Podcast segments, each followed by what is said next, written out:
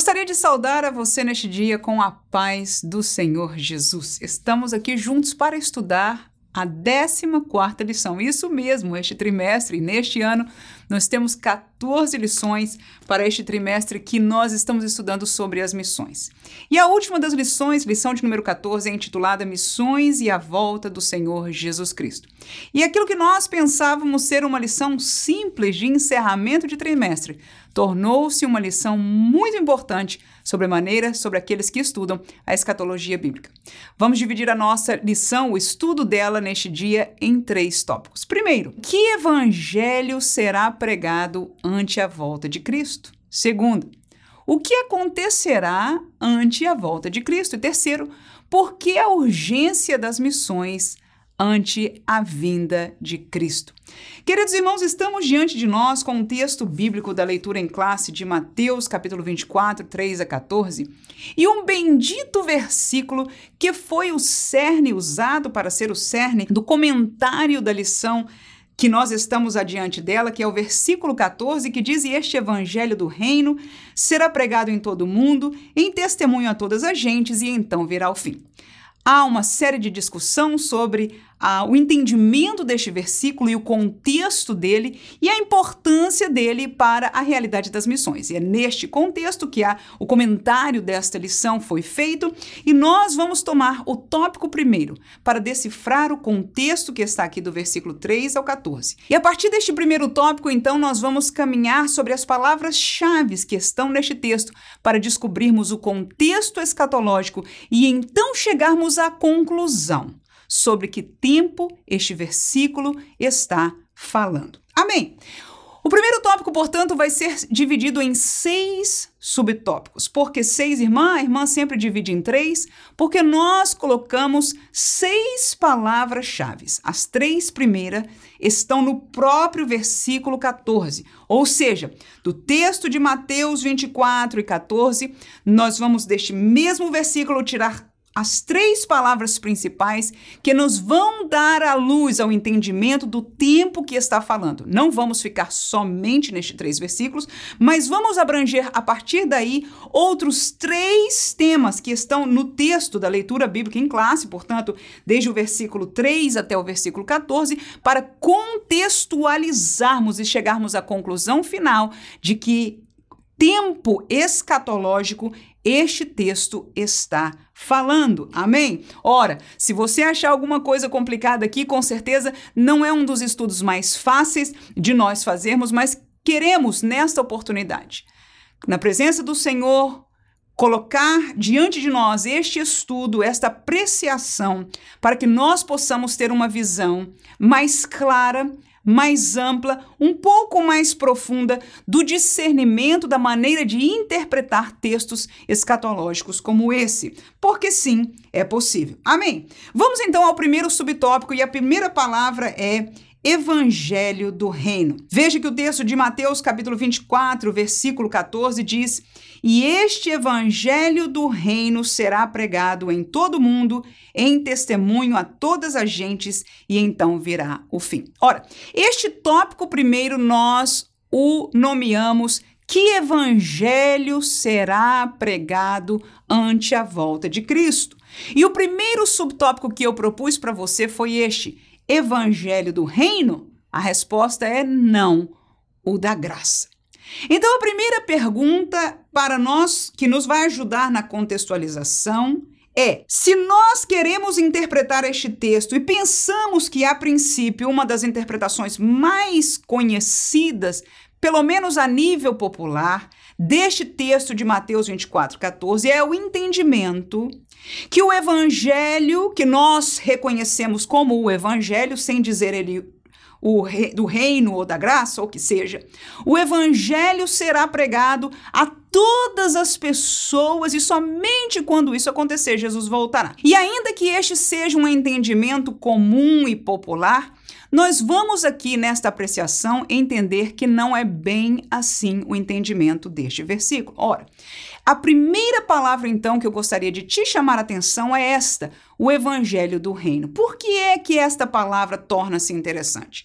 Porque ante a vinda de Cristo, que é o tempo que nós estamos tentando provar se é dele que está falando este texto, nós não estaremos pregando, como não estamos pregando, o que se chama o evangelho do reino. Então, qual é o evangelho que nós estamos pregando, irmã? Nós, a Igreja do Senhor Jesus, estamos pregando o Evangelho da Graça ou o Evangelho de Cristo. Eu vou deixar dois textos, um usando cada um desta nomenclatura, para que nós entendamos isso claramente à luz da Bíblia. Atos capítulo 20, versículo 24, o texto diz o seguinte: Mas em nada tenho a minha vida por preciosa contanto que cumpra com alegria a minha carreira e o ministério que recebi do Senhor Jesus para dar testemunho do evangelho da graça de Deus. Então veja que aqui o apóstolo Paulo está dizendo que ele dá testemunho do evangelho da graça de Deus. Este evangelho que Paulo pregou, que Paulo propagou, é o mesmo evangelho que eu e você, como igreja do Senhor Jesus, pregamos. O evangelho que nós pregamos a nível bíblico não se refere em momento algum ao evangelho do reino. Para ficar um pouquinho mais complicado, mas ao mesmo tempo mais fácil, João Batista pregou o evangelho do reino. Jesus, inclusive, começou o seu ministério falando do evangelho do reino, porque o evangelho do reino era as boas novas do reino que haveria de ser estabelecido pelo Messias. Ora, este reino nós sabemos que agora não está vigente por todo o acontecido durante a vinda e a rejeição do Messias, ah, no tempo né, das Escrituras, dos Evangelhos, nós vamos saber que este reino foi passado para um tempo que agora nós o reconhecemos como milênio, ou seja, tudo que foi é, profetizado sobre ele ainda há de cumprir, no entanto, ele ainda não veio. Ele somente acontecerá depois do tempo, do período da igreja, depois do período da grande tribulação, por fim, quando o Messias regressará e começará então a reinar neste período milenial. Este é o reino milenial que se refere o evangelho do reino. Claro que na vinda de Jesus, a expectativa de Jesus é que ele viesse já instaurar este reino. Então há uma preparação para a vinda deste reino, mas houve uma intervenção com a rejeição do Messias, e então nós estamos vivendo este período que hoje vivemos chamado o período da graça. Claro que para Deus nada disso foi surpresa, mas para nós precisamos um pouco de entendimento para esclarecer esta questão dos tempos. Amém? Não quero dificultar tanto, mas o importante para você entender deste subtópico é que a igreja não prega o evangelho do reino. A igreja não anuncia o evangelho do reino. A igreja não testifica do evangelho do reino, mas sim do evangelho da graça ou o evangelho de Cristo. Veja 1 Coríntios 9:18 que diz: "Logo que prêmio tenho, que evangelizando proponha de graça o evangelho de Cristo, para não abusar do meu poder no evangelho. Então, este evangelho que nós pregamos da graça, o evangelho de Cristo, é aquele evangelho que nós por ele chegamos a Deus, chegamos à salvação, né? O evangelho que é de graças, um favor imerecido, nós que éramos pecadores, ouvimos que pela fé nós podíamos crer, não é? Arrepender do nosso pecado, crer que Jesus Cristo tornou-se o pago, o seu sangue, o pagamento pelo nosso pecado e pela fé nele, aleluia, pelo seu sacrifício, pela sua ressurreição, nós alcançamos a salvação. Este evangelho que nós pregamos é chamado evangelho da graça ou evangelho de Cristo e não não o evangelho do reino. Então, essa é a primeira consideração acerca do texto de Mateus 24, 14. Qual a segunda, irmã? A questão de todas as gentes e não todos os indivíduos. O ponto que eu quero fazer aí não é nem escatológico, mas sim do nosso entendimento de palavras no contexto bíblico. Quando a Bíblia Sagrada, e para isso às vezes eu saio do mesmo texto e abro a minha visão para outros versículos, outros textos bíblicos, aonde colocações iguais ou semelhantes a estas são postas. Então, quando a Bíblia fala de gentes, fala em maneira semelhante de nações, de povos. Então, quando nós estamos falando do mundo demográfico, e a Bíblia trata assim, não é necessariamente, escute por favor, pode até ser que seja, mas não é necessariamente de cada indivíduo. E a verdade é que, na lógica humana, não seria possível ser cada indivíduo, porque vão haver indivíduos que estão dentro do ventre materno, vão haver indivíduos que ainda são tão pequenos que não têm a consciência para o entendimento da verdade do evangelho. Então, de uma maneira lógica, já se excluiria de que este texto está falando de todos os indivíduos. Dá para entender? E é fato que a Bíblia menciona em vários outros textos e ocasiões colocações a todas as gentes, todos os povos, todas as nações da terra.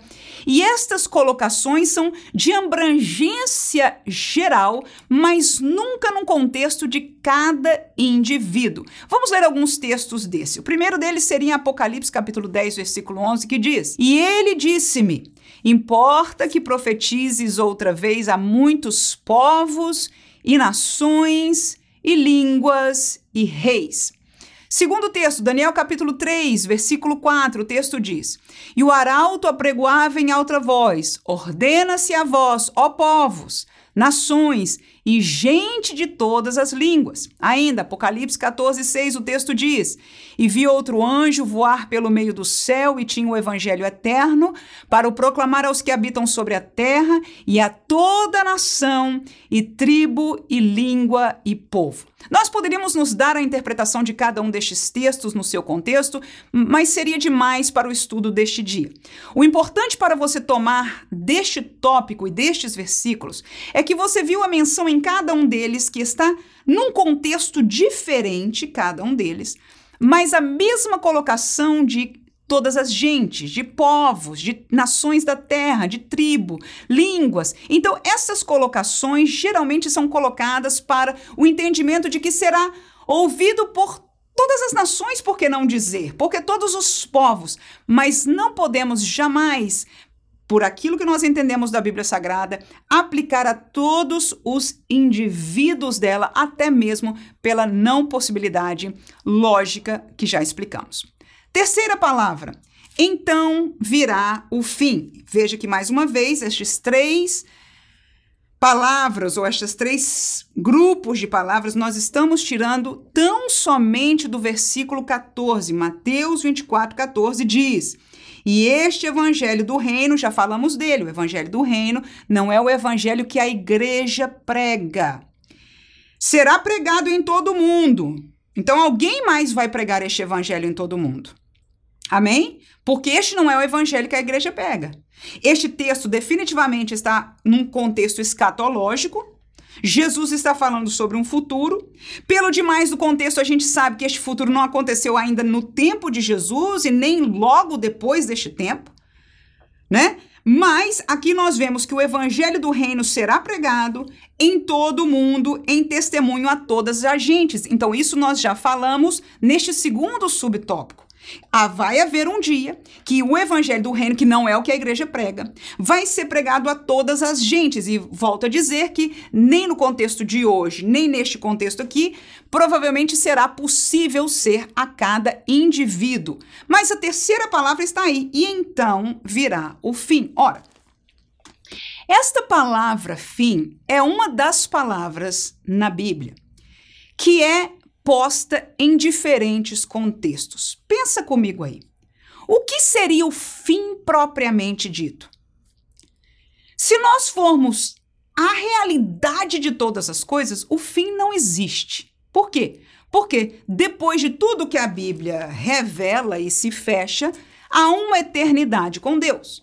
Então, no sentido das nossas do nosso ser espiritual, não há fim para Deus, não há fim para o povo de Deus, não há fim. Até os que são condenados estarão num lugar eternamente, mas não existe um fim. Mas a Bíblia está falando de um fim, irmã. Então, com certeza, nós temos que nos referir a um fim. Muito bem.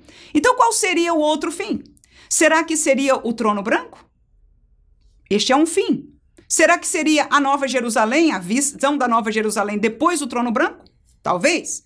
Será que este fim seria então o quê? O fim da grande tribulação, quando Cristo vem em glória? Será que o fim seria o começo do milênio ou o fim do milênio? Será que o fim seria o começo da grande tribulação? Veja que somente aqui eu fiz uma proposição de alguns lugares escatológicos que o fim podia ser alocado. Na verdade, o contexto de fim dos tempos pode ser alocado biblicamente ao tempo do início da igreja, né? Desde que o Messias foi negado, não foi recebido pelos seus, e a igreja entrou, entrou um tempo, entrou uma dispensação diferente que já pode ser, a nível de compreensão bíblica, alocada aos tempos dos fins. Então, este fim aqui deve ser entendido a nível do contexto e não acerca de um fim preciso, porque fim na Bíblia pode ter mais de um significado. Quem entendeu até agora? E por causa disso, nós queremos chegar a somente uma conclusão. Se este versículo estivesse falando acerca da realidade da igreja, o evangelho ser pregado em todo mundo, a todas as gentes, e então virá o fim. O que é que nós, como igreja, estamos esperando a qualquer momento? Para a igreja será o arrebatamento da igreja. E logo depois vai se começar o período da grande tribulação. Vamos ler alguns textos bíblicos. 1 Tessalonicenses 5 e 9, o texto diz o seguinte: Porque Deus não nos destinou para a ira. Esta palavra é muito importante para nós tomarmos atenção. Mas para a aquisição da salvação por nosso Senhor Jesus Cristo. Veja ainda o texto de 1 2 Tessalonicenses, capítulo 2, versículo 6 e 7, que diz o seguinte: E agora vós sabeis o que o detém, para que a seu próprio tempo seja manifestado. Porque já o mistério da injustiça opera. Somente há um que agora resiste, até que do meio seja tirado. Então será revelado o iníquo, a quem o Senhor desfará pelo assopro da sua boca, e aniquilará pelo esplendor da sua vinda. Versículo 9 ainda: Esse cuja vinda é segundo a eficácia de Satanás, com todo o poder e sinais e prodígio de mentira, e assim por diante. Ora, este texto de 2 ao Tessalonicenses está falando sobre o anticristo e é o tempo que ele vai começar atuar propriamente dito. Então, nos versículos que nós lemos, o mistério da injustiça, ou seja, a atuação espiritual do anticristo já está presente. No entanto, há algo, há alguém que o detém até que seja tirado.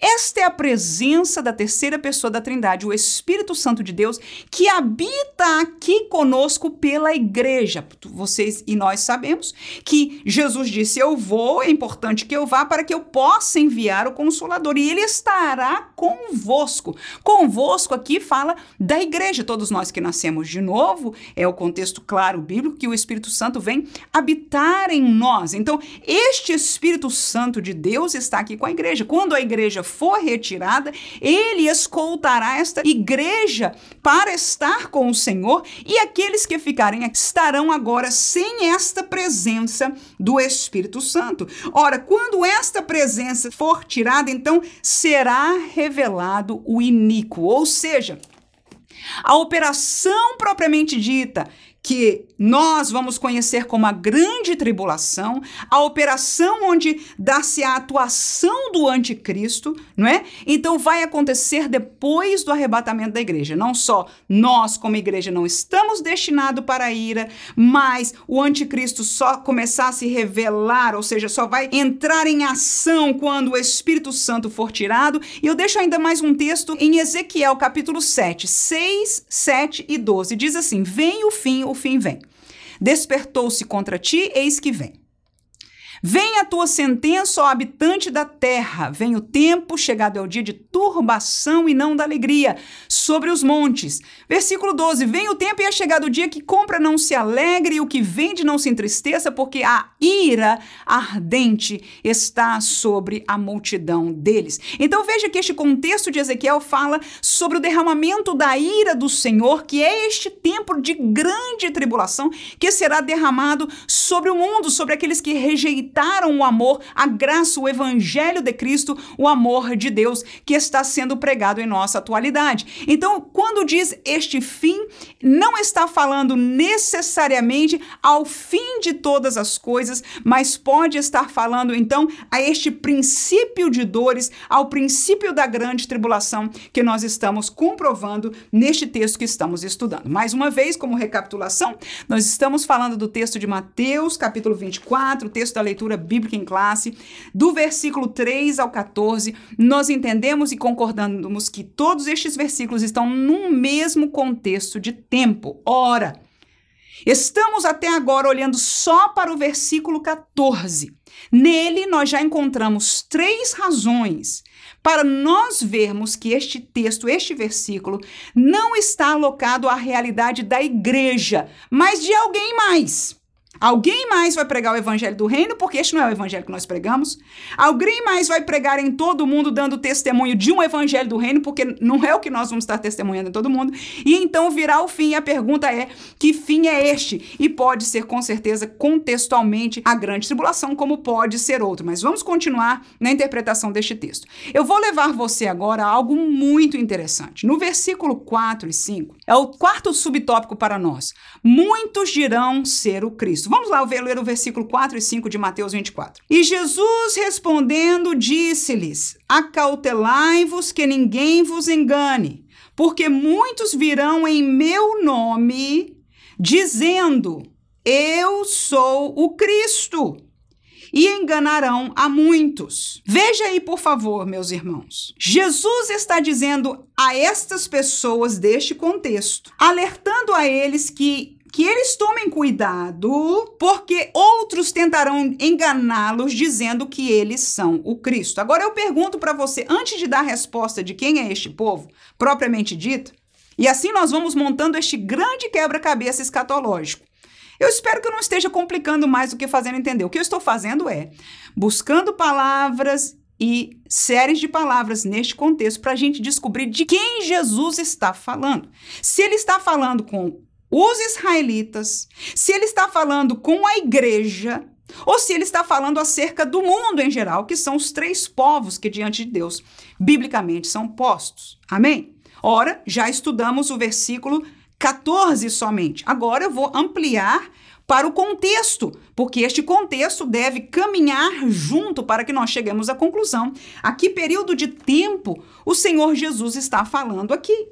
Ora, Volto à pergunta. Para nós, em relação ao Cristo, nós já o identificamos, ou seja, Jesus, o menino que nasceu numa manjedoura, que nasceu de Maria e de José, entre aspas, não é? Oficialmente, nós sabemos que é o filho de Deus, mas que nasceu de Maria, o menino que cresceu como um filho de carpinteiro. O menino que era o filho de Deus encarnado, que pregou o evangelho, que anunciou o reino e que foi até o fim ao Getsemane e à cruz do Calvário. E entregou a sua vida para ser o cordeiro imolado pelos nossos pecados. E que ao terceiro dia ressuscitou. Nós o reconhecemos como Cristo. E nós não estamos esperando. Ou seja, se alguém disser para nós, olha, aquele ali é o Cristo, você vai acreditar? Me diga, por favor, irmão, irmã. Claro que não! Nós não estamos esperando Cristo aparecer em nenhum momento. Nós, como igreja, estamos esperando a trombeta tocar. Amém? Porque este vai ser o sinal para nós, naquele momento, nós seremos arrebatados. O que a igreja espera a qualquer momento é encontrar-se sim com Cristo, mas não aqui nos ares. Ou seja, nós não podemos ser enganados que o Cristo está aqui ou ali. Dá para entender isso? Achei uma chave fantástica, nunca tinha reparado nesse versículo, neste contexto. Mas estudando para essa lição para você, me chamou a atenção e eu digo, eu vou compartilhar com os irmãos. Veja, nós como igreja jamais seremos enganados sobre o Cristo está aqui ou ali. Agora eu pergunto para você, qual é o povo que ainda está esperando reconhecer o seu Messias? Porque, como nação, o Messias veio, é o que diz o texto de João, capítulo 1, né? Mas eles não o reconheceram, eles não o receberam.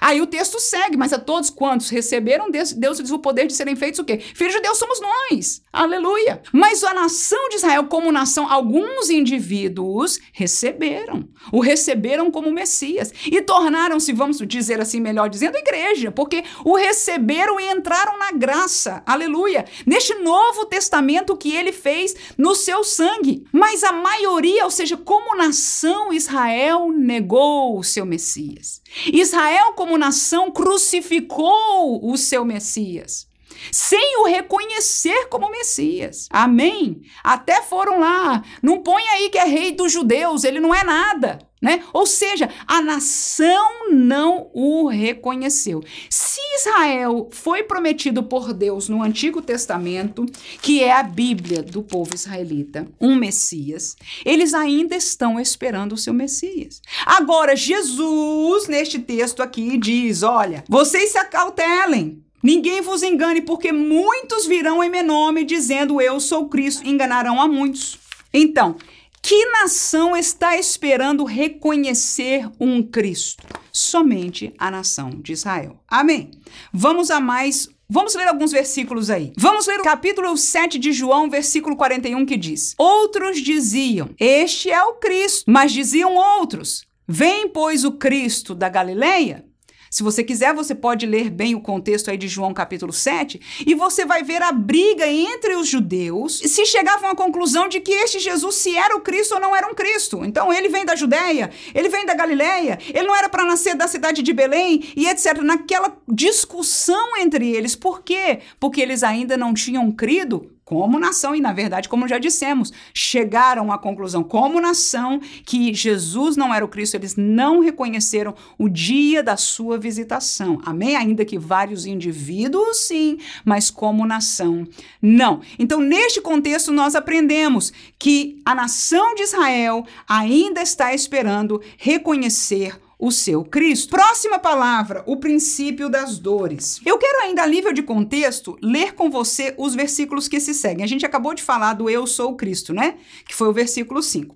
Eu vou ler o 6, o 7 e depois eu vou ler o versículo 8, que seria o versículo que eu usaria como chave para o princípio das dores. Olha lá.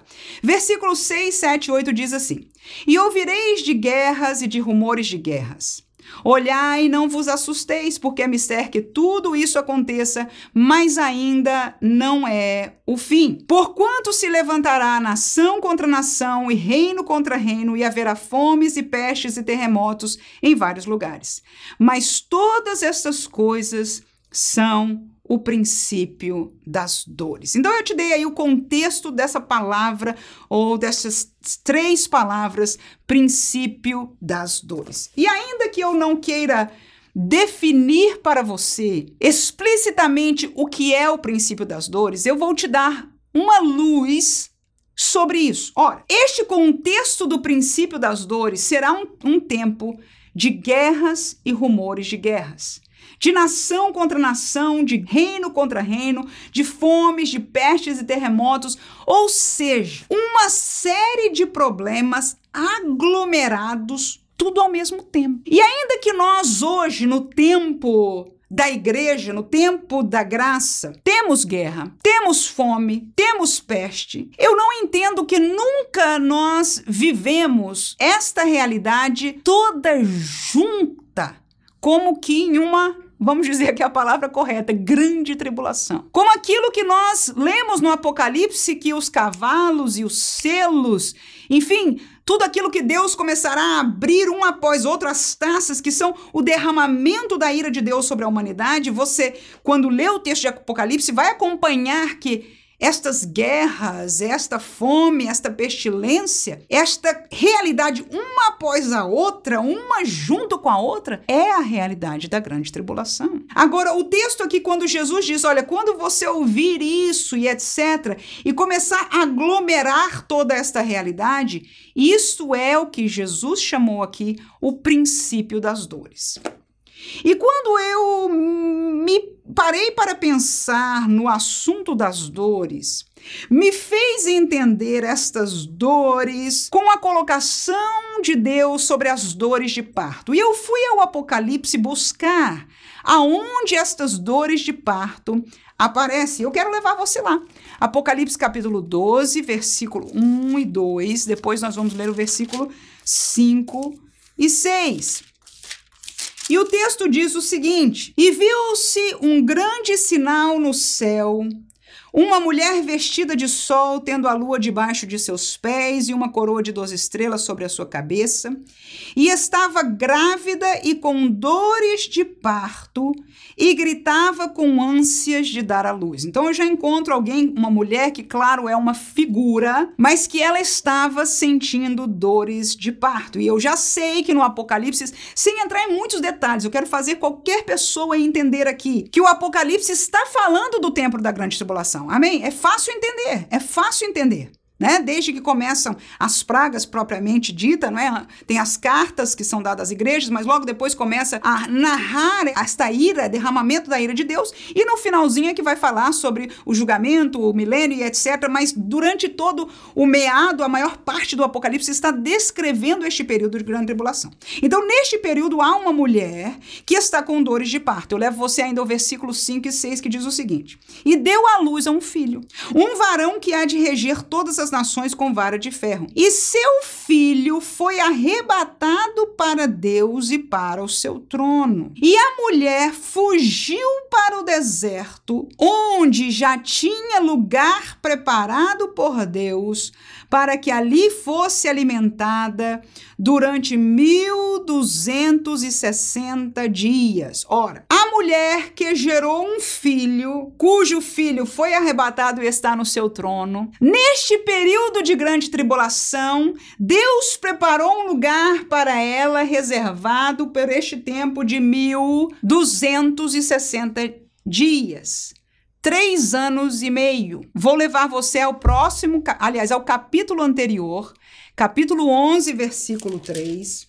E nós vamos achar este número mais uma vez. Diz assim: E darei poder às minhas duas testemunhas, e profetizarão por mil duzentos e sessenta dias vestidas de saco. Veja que na grande tribulação 144 mil evangelistas, 12 mil de cada tribo de Israel, serão levantados para pregar o evangelho do reino. Também serão levantadas duas testemunhas, que o texto é bem explícito em claro, que vai dar testemunho, né?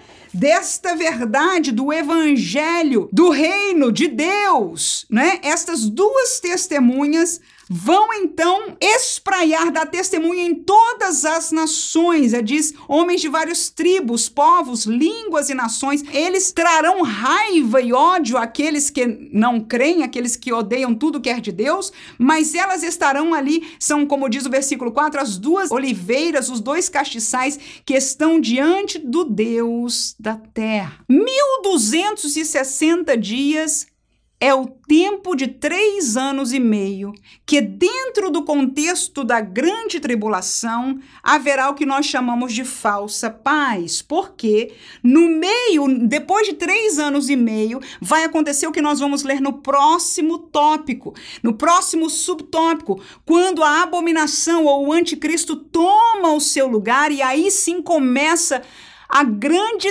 tragédia para a nação de Israel, porque as dores de partos, ou seja, a dor se aumentará muito mais e aquilo que Jesus falou aqui vai acontecer. Com isso, eu quero propor que há um princípio de dores. Dentro do período da grande tribulação vai haver guerras, rumores de guerra, é, enfim, tudo que está escrito no texto aqui no versículo 7, nação contra nação, vai haver fomes, pestes, terremotos, mas ele diz: Todas essas coisas são o princípio das dores. E veja que há três anos e meio que Israel estará presente na grande tribulação, mas de uma forma guardado. Eu não sei como isso acontecerá, mas você veja que não será o pior, ainda é tudo aquilo que acontecer está acontecendo é chamado para a nação de Israel, com quem eu entendo claramente que Jesus está falando neste texto, que é ainda para eles o princípio das dores. Deu para entender? Eu estou juntando todos os versículos, todos os textos, para provar para nós que este contexto aqui não está falando com a igreja, está falando com a nação de Israel. E estou sugerindo que pode ser que estes 1260 dias que eu creio que vai bem com este contexto que Jesus está falando aqui, é o princípio das dores. Quando haverá sim conversão entre a nação israelita, porque ali estará tanto as 144 mil como as duas testemunhas providenciando esta obra de evangelização. E há o texto bíblico em Apocalipse que diz que depois dessas coisas serão vistos estes, né, que derramaram, que, que creram, que derramaram seu sangue aqui e que vão ser vistos no céu. Amém? Por último, neste contexto, nós vamos falar da abominação, no versículo 15. Aí você vai dizer, irmã, mas você saiu. O texto da leitura bíblica vai até o versículo 14. Verdade. E eu saí de propósito. Se nós reconhecemos este texto do 3 ao 14 como o princípio das dores, como a primeira metade da grande tribulação, o óbvio que segue é as dores. Amém? O fim das dores, ou seja, a segunda metade da grande tribulação. Amém? Se este texto não necessariamente teria que ser assim, mas eu achei uma chave. Jesus está decorrendo, ele podia ter mudado, como você vai ver em alguns textos aqui, de repente ele está falando de um contexto, de repente ele vai para o contexto da igreja. Mas neste caminhar aqui, quando nós chegamos ao versículo 14, Jesus está falando, ele diz: Este evangelho do reino será pregado em todo o mundo, em testemunho de todas as gentes, então virá o fim. Quando, pois, virdes, ou seja, logo depois ele segue nesta prédica. Quando, pois, virdes que a abominação, está aí a palavra-chave que eu usei, da desolação, de que falou o profeta Daniel, está no lugar santo, quem lê entenda. Então eu vou te levar Daniel, vou te levar Daniel. Daniel capítulo 9, versículo 26 e 27. É onde nós vamos ver do que é que Jesus está falando aqui. Olha, e depois das 62 semanas, é o que diz Daniel 9, 26, ok? Tô lendo. E depois das 62 semanas será tirado o Messias, e não será mais. E o povo do príncipe que há de vir destruirá a cidade e o santuário, e o seu fim será como uma inundação, e até o fim haverá guerra, e estão determinadas assolações. Versículo 27, mais importante para este contexto aqui. E ele firmará um concerto com muitos por uma semana e na metade da semana fará cessar o sacrifício e a oferta de manjares. E sobre a asa das abominações virá o assolador, e isto até a consumação.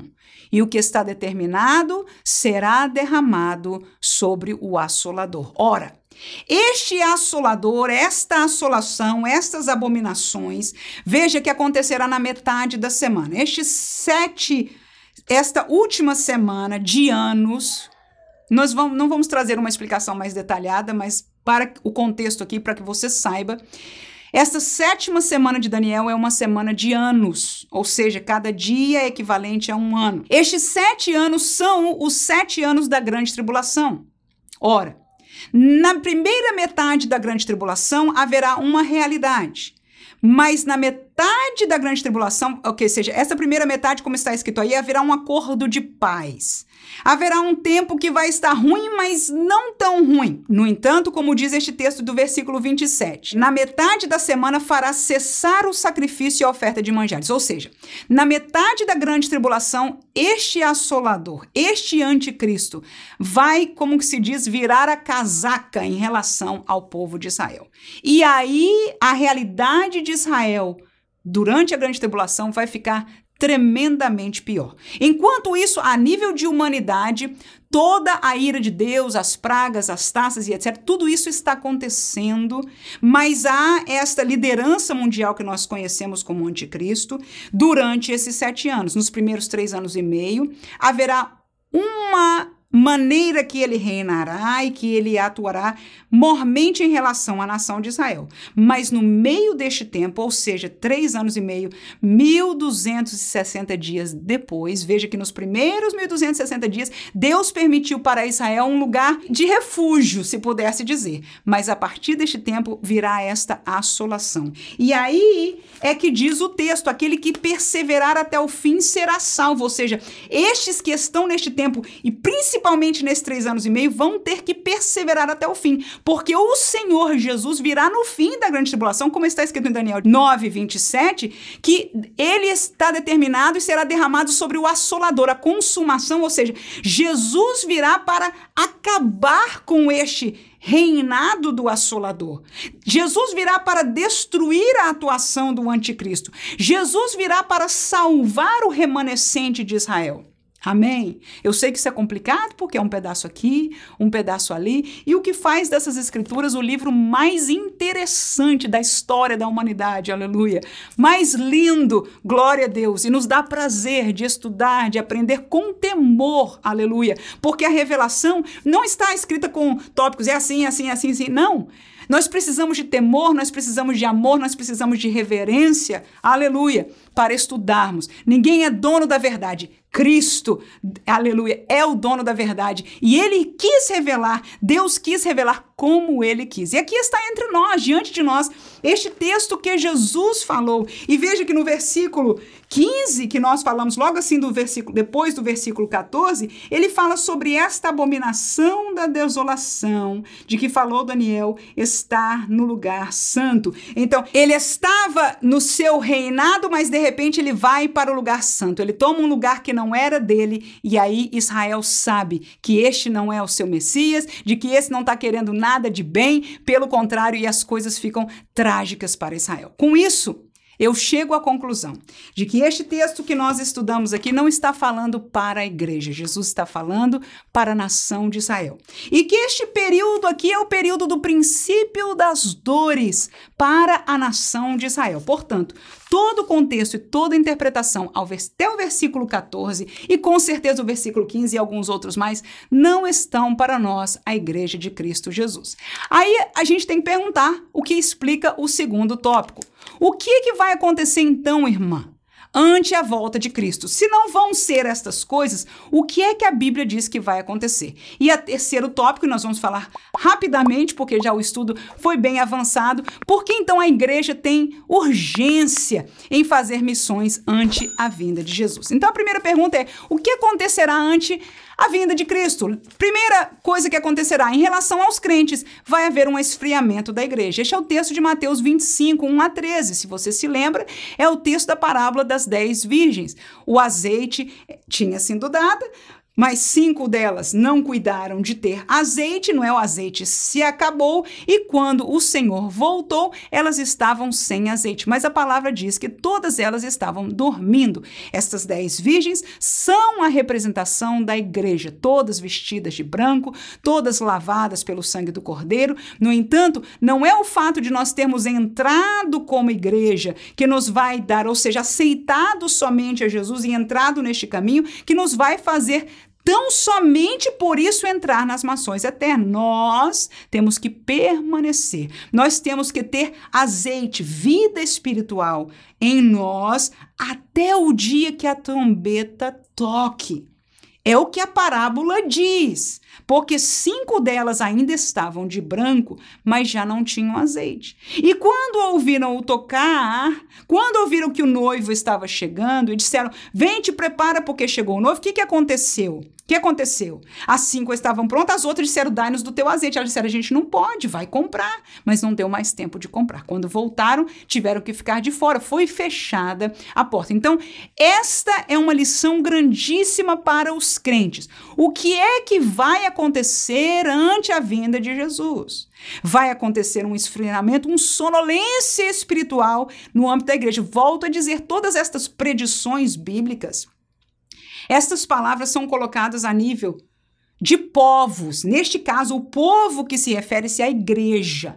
Não está falando de indivíduos. Até porque, a nível de indivíduo, Jesus diz assim: bem-aventurado aquele que, quando o Senhor vier, o achar fazendo assim. Ou seja, eu e você, como indivíduos, devemos estar, ser achados por Deus quando ele vier, quando Jesus vier nos buscar, fazendo assim. Ou seja, esta é a responsabilidade individual. No entanto, esta parábola é uma parábola parábola que fala da igreja, de dez virgens, e que metade delas, as dez estavam adormecidas, mas metade delas já não tinham mais azeite, símbolo da vida espiritual, da presença do Espírito Santo de Deus. Amém? Estavam, vamos dizer em palavras nossas, desviadas dentro da igreja, entraram no concerto, porque se elas não tivessem entrado, crido, recebido né, a, o perdão a princípio, elas não estariam de branco. Mas elas entraram, mas não permaneceram.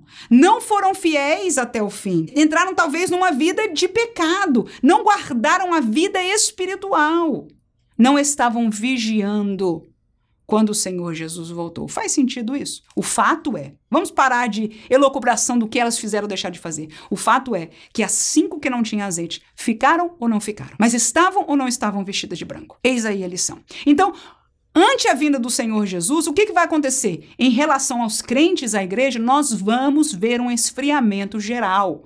Não vai ser tempo de, de grande avivamento, vai ser um tempo de esfriamento. E eu pergunto para você, por favor, o que é que tem acontecido a nível de igreja geral? Se nós tiramos o nosso olho, talvez, da nossa igreja local, que Deus guarde que a sua igreja seja uma igreja avivada, abençoada, com todas as lutas que sejam, mas que permanece lutando para ter reuniões de oração, para ter vigília, para os crentes manterem fiel ao Senhor, para não estarem aí, né, vivendo mais no mundo do que na igreja. Enfim, o fato é que se nós sairmos e olharmos para a igreja em todo o mundo, nós vamos ver que há um esfriamento quase que generalizado. E em relação ao mundo, o que, que vai acontecer antes de volta de Cristo em relação ao mundo? Tá aí nesse contexto também. Mateus capítulo 24, do 36 em diante, diz: Porém, daquele dia e hora ninguém sabe, nem os anjos do céu, nem o filho, mas unicamente o Pai. Que dia e hora é esse? Da vinda de Jesus, irmãos. Agora sim, o contexto que Jesus está falando aqui é da vinda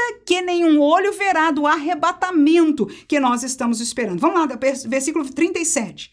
E como foi nos dias de Noé, assim será também a vinda do filho do homem. Porquanto, assim como nos dias anteriores ao dilúvio, comiam, bebiam, casavam-se, davam-se em casamento até que Noé entrou na arca, não perceberam até que o dilúvio veio e os levou a todos, assim será também a vinda do filho do homem. Olha aí Jesus falando mais. Vão estar dois no campo, será levado um, deixado o outro. Duas moendo no moinho, levada uma e deixada a outra. Veja aí, irmãos, é isso que nós estamos esperando para a vinda do Senhor. O arrebatamento vai ser assim, vão estar dois trabalhando, de repente um será levado e o outro ficará. Aleluia! Não vai ter um aparecimento. O, seremos arrebatados aqueles que estivermos vestidos de branco e com azeite dentro de nossas vidas. Quem diz amém? Vigiai, pois, porque não sabeis a que hora há de vir o vosso Senhor. Versículo 44. Por isso estáis vós apercebidos também, porque o filho do homem há de vir a hora que não penseis. Então, todos estes versículos deste contexto fala sobre a realidade para o mundo de como será ante a vinda de Cristo. Que nome eu daria? Eu coloquei aí para você. Aliás, eu nem falei para você, né? Se é a primeira vez que você está aqui, nós disponibilizamos o roteiro dessa lição para você aqui na descrição e também no primeiro comentário. Você pode baixar e usá-lo à vontade. A palavra que nós colocamos é normalidade. O mundo, irmão, vai estar tá vivendo como qualquer outro dia. No dia da vinda de Jesus, todo mundo vai acordar como qualquer outro dia, fazendo as coisas, fazendo planos, querendo ganhar mais dinheiro, passar a perna no outro. Tudo igualzinho, irmão, fazendo gozação de crente que tá bestão, que tá indo para a igreja. Do mesmo jeito casavam-se, bebiam, davam-se casamento, tudo igual. Amém? Não haverá sinal nenhum para o mundo ante a volta de Cristo Jesus. E de repente, quando eles menos esperam, assim como foi o dilúvio, vai ser a vinda do Senhor Jesus. Agora, em relação à igreja, há um sinal ante a vinda de Cristo é o ataque de apostasia. No meio da igreja vai haver um crescimento de apostasia, de engano. 1 Timóteo 4, 1 e 2 diz: o Espírito expressamente diz que nos últimos tempos apostatarão alguns da fé, ou seja, estavam na fé e vão sair. Por quê? Dando ouvidos a espíritos enganadores e doutrinas de demônios pela hipocrisia de homens que falam mentiras, tendo cauterizado a sua própria consciência. Ou seja, vai ter gente dentro de nós que se deixou enganar, que cauterizou a, a, a consciência, que vivem e falam mentiras, que vão estar e que tem carisma. E muitos serão enganados por essas doutrinas de demônio. E a pergunta para você é: será que você tem visto? Porque eu tenho demais. Ainda leio Mateus capítulo 24 para trazer ao mesmo contexto de Mateus 24, que não quero deixar, porque todo este estudo aqui do segundo tópico está baseado neste contexto também. Mateus capítulo 24, 48 ao 51 diz: Porém, se aquele mau servo disser consigo, meu senhor tarde virá, e começar a espancar os seus conservos e a comer e a beber com os ébrios, virá o senhor daquele servo num dia em que não espera e a hora que ele não sabe, e separá-lo-á e destinará a sua parte com os hipócritas, ali haverá pranto e ranger de dentes. Então, o que, que vai acontecer dentro da igreja? Alguns dirão, o senhor vai vir tarde, ou não vai acontecer e vai começar a espancar os conservos e viver como mundanos, olha aí, comer, beber como ébrios. Tá vendo aí? Ou seja, o mundanismo na igreja e o engano e a apostasia crescendo no meio daquilo que se conhece como igreja do Senhor Jesus. Amém? É o que nós vamos ver ante a vinda de Jesus. Terceiro e último tópico então, por que a urgência das missões? Se nós não podemos vincular que todo mundo tem que ouvir do evangelho, e nem poderia ser assim, irmãos, com certeza, aleluia. Daquele dia daquela hora ninguém sabe, aleluia. Por que então a igreja precisa correr para fazer a obra de Deus? É simples. São três respostas que nós propomos para os irmãos. Primeiro, porque nós conhecemos a situação das pessoas que não têm Deus, eles estão condenados ao pecado. Se morrerem ou Jesus voltar, não tem mais salvação depois dessa vida. Segundo, porque nós conhecemos o tempo que nós estamos vivendo, que não tardará a vinda do Senhor. E terceiro, porque nós conhecemos o futuro que os espera, a ira de Deus a nível da grande tribulação ou o destino eterno, condenação eterna por toda a eternidade. Veja aí Romanos 3, 23. Porque todos pecaram e destituídos estão da glória de Deus. Porque eu e você, como igreja, sabemos disso: que quem não aceitar a Jesus, quem não crer no evangelho da graça, que é o que nós pregamos, aleluia, a porta da graça ainda está aberta para que todos que creiam possam entrar por ela. E este é o evangelho que nós pregamos. Se não aceitarem, eles já estão condenados, porque todos pecaram e estão destituídos, apartados da glória de Deus e impedidos, portanto, de entrar na salvação eterna no céu e estão condenados por toda a eternidade. Nós conhecemos essa situação, então há urgência de pregar. Até porque, mesmo em vida, a gente não sabe quando esta vida será tirada, qualquer acidente, qualquer problema de saúde pode levá-lo, mas se Jesus voltar, saiba que esta porta da graça será fechada e não haverá mais salvação. E por isso, a igreja tem que correr em fazer missões para a glória do nome de Jesus. que mais? Nós conhecemos o tempo. Vamos ler o texto de Hebreus capítulo 10 e 37, diz, porque ainda um poucochinho de tempo, e o que há de vir virá e não tardará. Mateus 24 e 42 diz, vigiai, pois, porque não sabeis a que hora há de vir o nosso Senhor. Então, se o Senhor vai vir a qualquer hora, nós precisamos, como crentes, vigiar. Mas se nós sabemos que o tempo está está chegando, é hora de anunciar e, e salvar e agarrar e tentar de qualquer maneira a todos que estão ao nosso redor fazer alguma coisa por eles, abrir a boca e dizer: venha também, venha ser salvo, porque o tempo está contado. E por último, nós conhecemos o futuro. Eles podem fazer gozação, podem brincar, botar no desenho lá o inferninho com o diabinho de brincadeira e fazer gozação disso. Nós conhecemos pela revelação da mesma palavra que falou tudo o que ia acontecer de Jesus e que aconteceu, que falou que ia, tudo o que ia acontecer com aqueles que recebessem a salvação e nós conhecemos que aconteceu conosco, aleluia. Tudo que esta palavra fala é a verdade e nós damos testemunho desta verdade. E o que está escrito para o futuro não é menos verdade, é total verdade, aleluia. E a fé é a capacidade de ver para além, para além do que os nossos olhos físicos veem, aquilo que Deus já determinou, aleluia. Fé não é ver aquilo que eu determinei, fé é a capacidade de crer naquilo que Deus determinou. E ele já determinou aquilo que está escrito aqui. Glória a Deus. Que nós estudamos neste texto está determinado. O assunto de grande tribulação vai acontecer tudo aquilo que ele falou para o povo de Israel, tudo aquilo que ele falou para a igreja, aquilo que está até no finzinho das coisas, é coisa de milênio e etc. E o fim, tudo que está escrito é uma verdade. Mas para o pecador, se estiver vivo quando a igreja for arrebatada, ele vai entrar no período da grande tribulação, onde a ira de Deus será manifestada sobre essa humanidade. Ou seja, nós sabemos o futuro que ele espera. E por causa disso, há de correr. A urgência de levarmos o evangelho. Esta é a prova de amor pelo perdido. É anunciarmos. Nós não podemos fazer a escolha por eles, mas por amor nós podemos dar-lhes a palavra da verdade. Aleluia. E nós sabemos que se entrando ou não na ira daqui da grande tribulação, se morrendo antes, ou se eles viverem durante todo o tempo da grande tribulação, o fato é que no final de todas as coisas, Antes de nós entrarmos para a eternidade, como diz o texto bíblico, haverá um trono branco, onde o Senhor haverá de julgar todos aqueles cujos nomes não estão escritos no livro da vida e do Cordeiro. E lá estão escritos os nossos nomes, junto com aqueles de todos que foram salvos, que habitarão com o Senhor no céu para sempre. Eles serão julgados e condenados para toda uma eternidade sem Deus. Que nós possamos entender a urgência da pregação do Evangelho. Mesmo que não tenha a ver com o texto de Mateus 24 e 14, a igreja tem a urgente tarefa de pregar o Evangelho.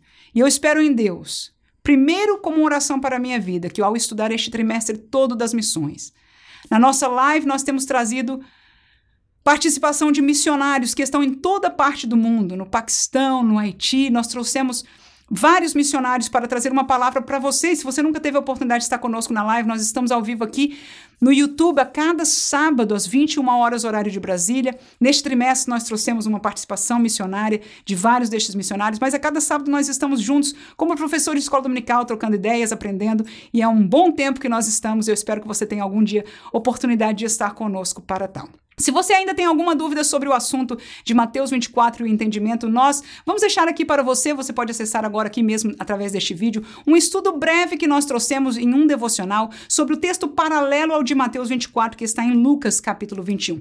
Eu penso que este texto, mais curto do que a, a instrução de hoje, mas vai ser deveras esclarecedor para você, se ficou com alguma dúvida ainda neste entendimento.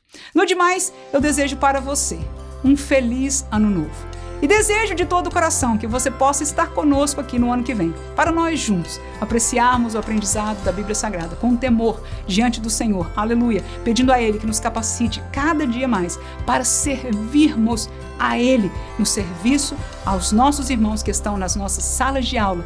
Glória ao Senhor Jesus, para a glória do nome dele. Deus abençoe você, feliz ano novo e até 2024.